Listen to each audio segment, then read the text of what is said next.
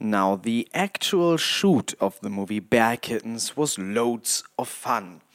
If you still haven't watched it yet, go to Amazon Prime, watch it, and review it, please. Um, it was exhausting to make this one, really exhausting, but a lot of fun. So we were mainly like we shot the um, the flashbacks first. For that, uh, each character had one uh, short flashback, couple of minutes. Uh, we always took one day to shoot one flashback. We went to a location, had this one character, um, sometimes one or um, yeah, sometimes one other actor who played another uh, character in this particular main character's past. Um, and uh, so so shooting those was kind of relaxed. We were working our way towards the really intense part of the shoot, which was shooting the main story in the forest. Um, and when we were in the forest, the whole cast was together. Um, and that meant that there were always around 10 young women who knew each other kind of well, uh, and they would be really happy all the time and have lots of fun, which tends to get very loud between the takes. Uh, before this, we uh, shot uh, Leon Must Die, um, and on that set, there were mainly young men. And Nissan, I think Nissan was mostly the, the, the, the only woman on the set at all, and she always said it's kind of exhausting to make a movie exclusively with boys, and then when we made Bear Kittens, she said, "Well, I take that back. It's more exhausting to um, make a movie exclusively with girls." Uh, so yeah, that was that that was quite something. But it was, as I said, a lot of fun, and everyone was very uh, dedicated, and it was great. Um, when we shot the flashbacks, there was one flashback that didn't work out the first time. Um, the night before we were going to shoot this, uh, the other actor, so it's the flashback that um, that the character Sophia is is in. So the uh, the flashback that. Um, yeah, where, where she's a she's she's a model going to an amateur model shoot, and the photographer is kind of creepy. Um, and the guy who was uh, supposed to play the photographer, he said he did not have any time after all, and he said this the night before we were supposed to shoot the scene. We could not postpone it for a bunch of reasons. Uh, so we asked around if anyone could just play that creepy photographer, and nobody could. Um, I was thinking of playing him myself, but Nissan said, "Don't do that. You need to be behind the camera. Plus, um, you can't you can't put yourself in there and play a creep that will come across sort of creepy." Um, and then I agreed. Um, yeah, and, and, and we were looking for an actor to do it. We did not find an actor on such short notice. Whom we find was uh, the roommate of one of the other actresses. Now, this roommate, it was so nice of him to do it, but he wasn't an actor. And uh, the monologue delivered by that creepy photographer is sort of um, complicated, even for an actor, and a non actor just could not do it. Uh, he tried his best. He soldiered through. We had an exhausting uh, day trying to shoot this thing, and I think it was uh, for no one was it more exhausting than for him. But it didn't really work, and the scene uh, was a weak point in the film for a very, very long time. Um, actually the, the the actor who was supposed to play the part and who had said to us that suddenly he did not have the time to play the part. He was there that day uh, and that time to watch. I'm serious. I'm serious. His girlfriend uh, was there to be photographed for, um, for, for the wall in that scene. In that scene, the wall was supposed to be covered by creepy pictures, and and his girlfriend was going to be one of the models in one of those pictures. And he accompanied his girlfriend to our set at that specific time uh, when he was set to shoot the scene and uh, watched his girlfriend's photo shoot that that Nissan um, Nissan conducted the photo shoot. She she uh, photographed everyone, um, and for that he was there and he was watching that like right outside while we shot the scene inside. That was uh, I was angry, but okay, that dude's not going to get any more parts in films by me. Dickhead. Uh, we reshot that scene later with a fantastic actor, um, and it's great now. We shot the main part of this film, as I have said before, in a forest park thingy in Hamburg, close to the airport. Annoying decision.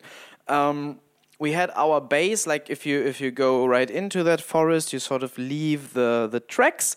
Um, then at some point you encounter yeah I, I, I, don't know it's a, it's a little area there's a little hut in there. You see it uh, in the movie. Um, that's where the bear kittens set up their camp.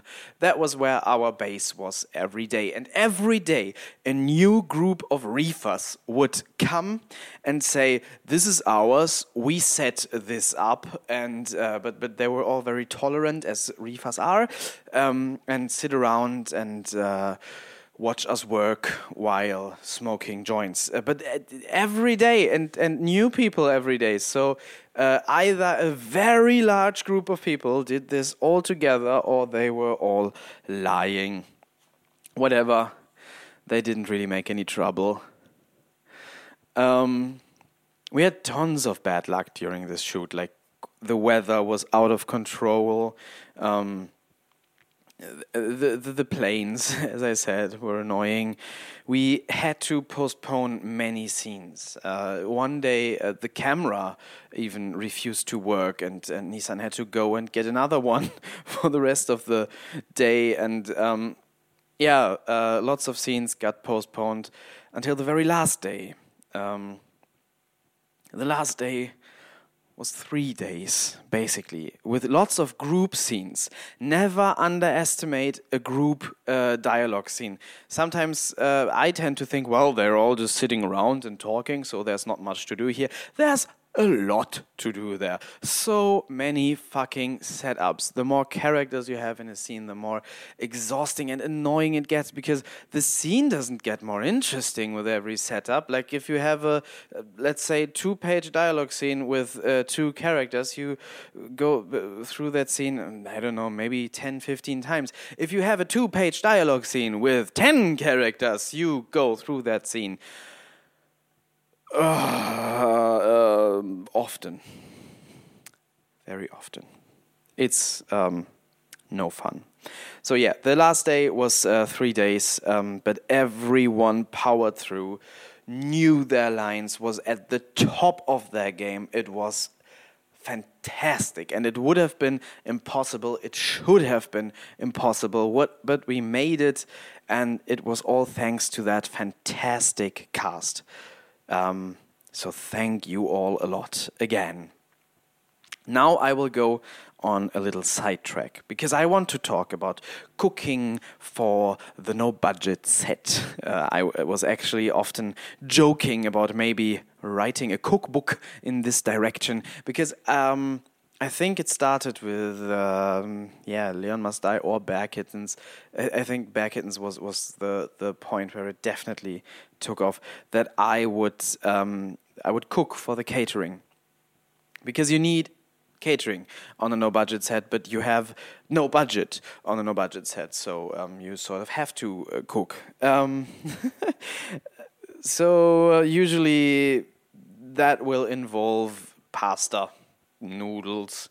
Um, in my case, uh, the catering is always vegan because you always have vegans and vegetarians on set, and you do not want to cook several meals, especially not if you have to carry all the equipment and all the props and all the costumes, and then the catering too. And I don't have a car, and Nissan doesn't have a car either. We don't even have driver's licenses. Um, so, uh, yeah, uh, we have to carry all of that stuff with our hands.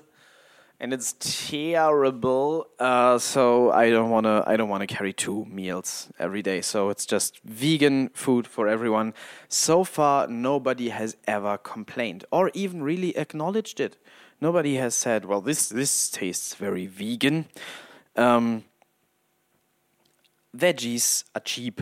That's another argument for vegan catering. So buy lots and lots of veggies, and uh, yeah, um, I'm actually by now kind of known for um, uh, rice mush with veggies. It's always spicy, a lot of lots of rice and lots of vegetables, and it's amazing.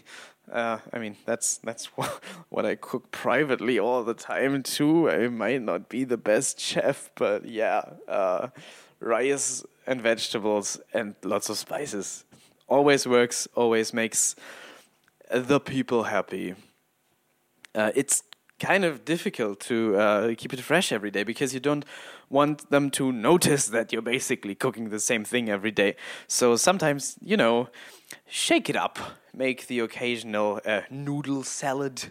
Um, oh, always have have coffee. Um, and people love small sugary snacks, so have those, have chocolates and stuff. Uh, sandwiches, sandwiches are easy to make and quite awesome to have on set, as well as bread rolls. But sandwiches, I think, are better. Um, yeah, and then and then it's it, it's a it's an additional creative task to come up with something new every day, something that can be enjoyed cold, but because usually on a no budget set you have no way of heating the food. But if you do have a way of heating the food, then uh, use that day and make soup on that day, or I don't know something else that's uh, not nice when enjoyed uh, cold. Um, yeah, lots of lots of possible recipes. Soup, uh, make potatoes instead of rice. Potatoes with vegetables, rice with vegetables, noodles with vegetables.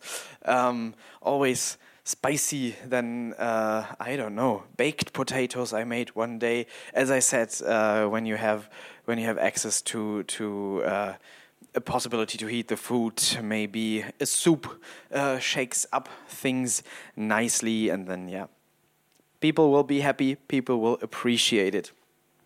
Um, even if it's no perfect catering, you having it made by yourself, having you having made it by yourself, will uh, will make them appreciative. Plus, uh, making the catering is a part of the evening during those intense shoots.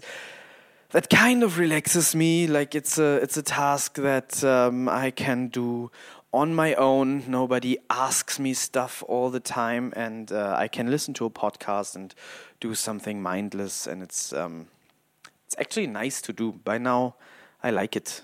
Um, yeah, a car would be nice. As I said, uh, carrying all that shit every day is is terrible. Uh, we carried it uh, to our set in the forest by subway, and we just looked like a bunch of hobos uh, we had we had so much stuff with us. Then the airplanes that was annoying. Yeah, no budget film shoots are exhausting. You won't sleep a lot um, or at all. Uh, you will carry lots of stuff. It will be physically exhausting. You kind of you kind of need to be in okay physical shape to even tempt it because you have to carry so much stuff and you, you will never sit down during a day on a no budget set because you, you have you have basically no time for anything. Everybody will ask you stuff. So um, while I was making the catering for everyone I never had the time to eat anything because there was not a second in this day where I could could take a break because while uh, while most people were eating, I would be uh, going through the next couple of setups with the DOP. While the DOP was eating, I would be rehearsing the scenes with the actors. Um, that was uh, yeah, it, it's intense. It, it's always like that. It's um, like shooting a no budget feature. Usually is three weeks of hell for me, and I fucking love it. Um, I have sworn not to stupidly get into the next project uh, that I have to finance myself. Uh, I have sworn to wait until a producer comes along and buys a script and a proper budget is is uh, available. But I'm itching to go and do it. I'm writing an uh, adaptation of the music of Erich Zann right now. That's a Lovecraft story. It's set on a on a, on on a northern German island, um, and also I'm uh, working on several extreme horrors with a few actors. The idea is to sort of merge like high art with uh, a, a, bit of exploitation. Um, some of these are absurd uh, with political overtones, uh, dreamlike um, uh, yeah, and uh, I, I, I, try to shove lots of violence in there to make it marketable. Um, and uh, yeah, two to three actors and one location, so it's easy to produce and you don't need a lot of money. Does anybody want to found um, fund, not found? Does anybody want to fund those films? Does that description sound interesting to you? And you do you wanna do you wanna give some money for that? Then then please contact me because. I need to get back on a set. I, I really, really miss it um, talking about the film shoot of Bear Kittens made me miss it even more. But whatever. You now go to Amazon Prime and watch Bear Kittens. Watch what we've done. Watch what I have carried all that stuff for every day. Watch, uh, watch us in the forest. Watch us deal with all those challenges fed by that homemade catering. I don't know watch it and write a review, please. Right, next episode is the last episode, and it's going to involve the uh, I, I'd I'd call it happy ending of uh, the journey that I've had with this movie. So um, stay tuned, and uh, if you've listened this far, then just listen to the n- next one as well. It's the last one, and then we're done with it. Bye.